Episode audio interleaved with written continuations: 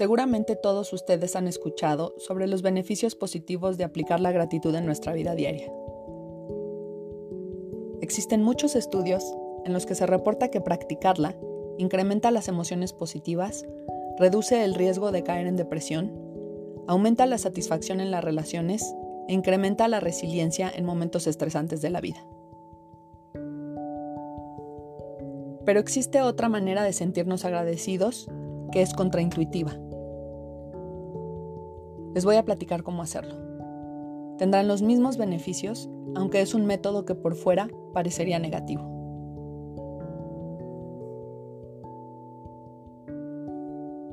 Hola, bienvenidos al cuarto episodio del Punto Zen. Mi nombre es Ana y soy su anfitriona en este podcast que tiene como objetivo compartir información que puedan utilizar para tener una vida más plena equilibrada y feliz. El tema de hoy es la sustracción mental. Comenzamos.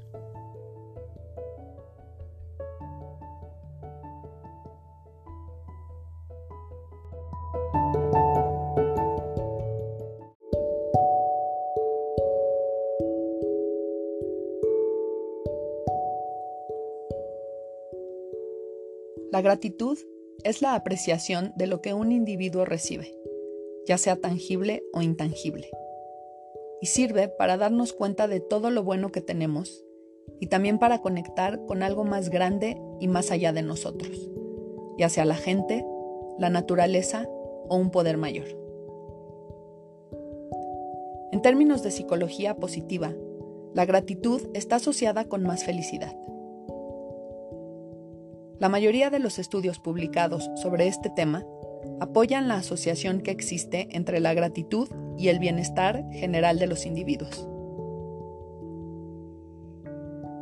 Existen infinidad de ejercicios ya muy reconocidos para cultivar la gratitud de manera regular, como por ejemplo, escribir notas de agradecimiento, agradecer a alguien mentalmente, mantener un diario de gratitud, contar nuestras bendiciones, rezar o meditar. El problema es que la gratitud no es algo que los seres humanos practiquemos de manera natural. Debido a que tenemos un sistema límbico también llamado cerebro reptiliano, que incluye el tálamo, el hipotálamo y la amígdala cerebral, que nos predispone a luchar por la supervivencia, nuestra naturaleza se inclina más hacia lo negativo resentimientos, miedos y decepciones ocupan más de nuestra atención que lo positivo. Se dice que tenemos hasta 60.000 pensamientos al día.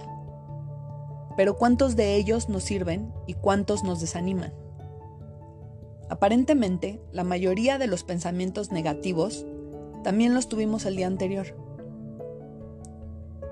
Si tenemos el mismo patrón de pensamiento todos los días, ¿Dónde está el crecimiento y la evolución? ¿No estaría bien que pudiéramos deshacernos de algunos pensamientos y abrir espacio para nuevas ideas? ¿Cuántos de ustedes no han experimentado el pensamiento contrafactual y qué tal si esto? ¿Y qué tal si lo otro? Y se han visto envueltos en una ola de pensamientos sobre todo lo que podría salir mal. ¿Cuántos no han sentido miedo mientras hacen una lista mental de todo lo que podría fallar? ¿Y qué tal si no llega el camión? ¿Y qué tal si llego tarde? ¿Y qué tal si pierdo la llave?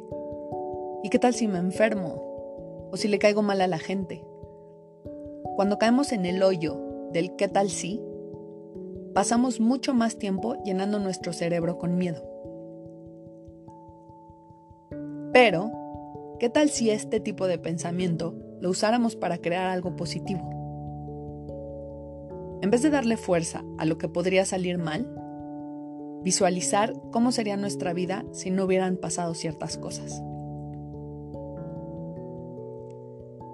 Existe un artículo publicado en el Journal of Personality and Social Psychology del año 2008, en el que sus autores Min Koo, Sarah Algo, Timothy Wilson Daniel Gilbert plantean la hipótesis de que si se trata de valorar las cosas que ya tenemos, a los seres humanos nos funciona mejor imaginar que las perdemos, a simplemente agradecer por ellas.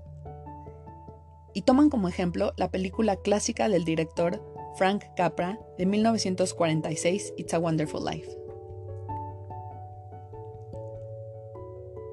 En esta película, un ángel llamado Clarence lleva a un hombre que se encuentra al borde del suicidio en un paseo por el mundo para mostrarle cómo sería todo si él no hubiera nacido. Pero en vez de pedirle al hombre, llamado George Bailey, que cuente todas las cosas buenas que tiene, el ángel le permite ver un mundo en el que eso nunca pasó. El ejercicio fuerza a Bailey a darse cuenta de lo hermosas que son esas cosas en su vida, lo que hace que automáticamente salga de la depresión. Las investigaciones sugieren que esta película captura una postura psicológica válida para eliminar temporalmente nuestra adaptación automática a todos los eventos positivos en nuestra vida, y de esta manera obligarnos a apreciarlos más. A este método se le llama sustracción mental. ¿Conocen el famoso dicho nadie sabe lo que tiene hasta que lo pierde? Algunas veces solo imaginar lo que sería nuestra vida sin algo nos hace apreciarlo más. La sustracción mental de eventos positivos usa esta técnica de imaginar cómo sería la vida sin algo importante para nosotros. Pero ojo, no se trata de imaginar cómo sería la vida con algo mejor, porque en todo caso tendríamos que imaginar cómo sería la vida con algo peor. Se podría decir que este método es una intervención para impulsar nuestra gratitud. Las personas que lo usan tienden a sentir más aprecio por su vida. Una razón puede ser que se vuelvan más conscientes de lo bueno que ya tienen y por ende ponen más atención a esos aspectos de su vida. Los investigadores también se han dado cuenta del impacto mental de la sustracción en las relaciones humanas. La gente que imaginó en esta práctica su vida como si nunca hubieran conocido a sus amigos o su pareja, reportaron un incremento en la satisfacción de la relación. La mayor parte del tiempo vamos por la vida dando todo por sentado. Lo rico de la comida, los árboles y el cielo mientras vamos caminando, la salud y hasta el movimiento de nuestro cuerpo. Lo mismo es con la gente en nuestra vida.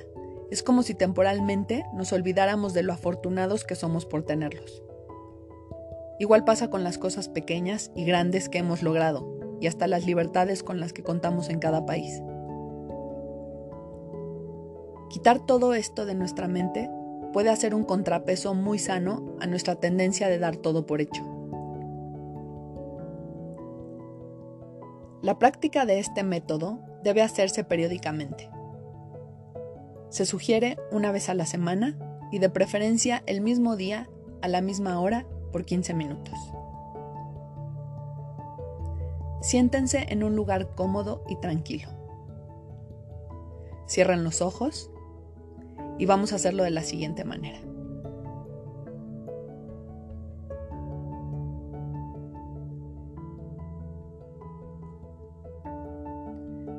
Primero, piensen en algo o alguien positivo en su vida. Puede ser de su trabajo, su pareja, algún amigo, un bebé, un niño, etc.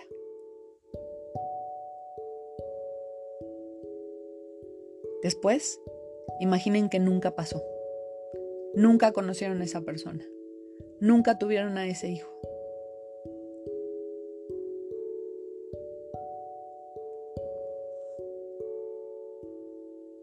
Piensen en cómo sería su vida sin esa o esas personas.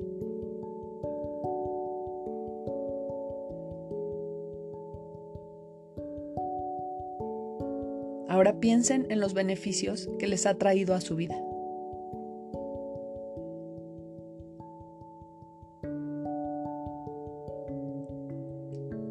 Una vez pensado en todo esto, tomándose su tiempo, al final apliquen el agradecimiento por tenerlo.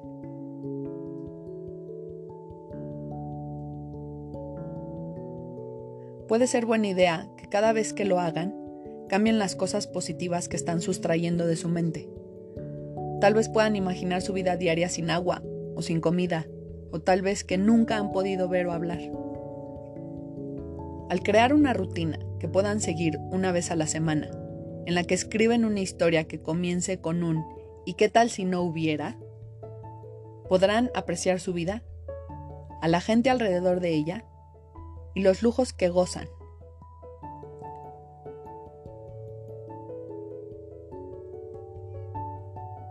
Espero que este ejercicio les sea útil y los haga sentir más felices y más agradecidos con su vida.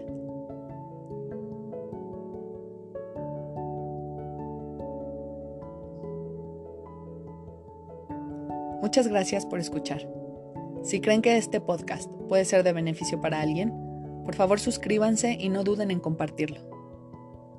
Si tienen alguna duda o sugerencia, por favor envíenla al correo l.cen.gmail.com. Soy Ana y nos vemos en el siguiente episodio.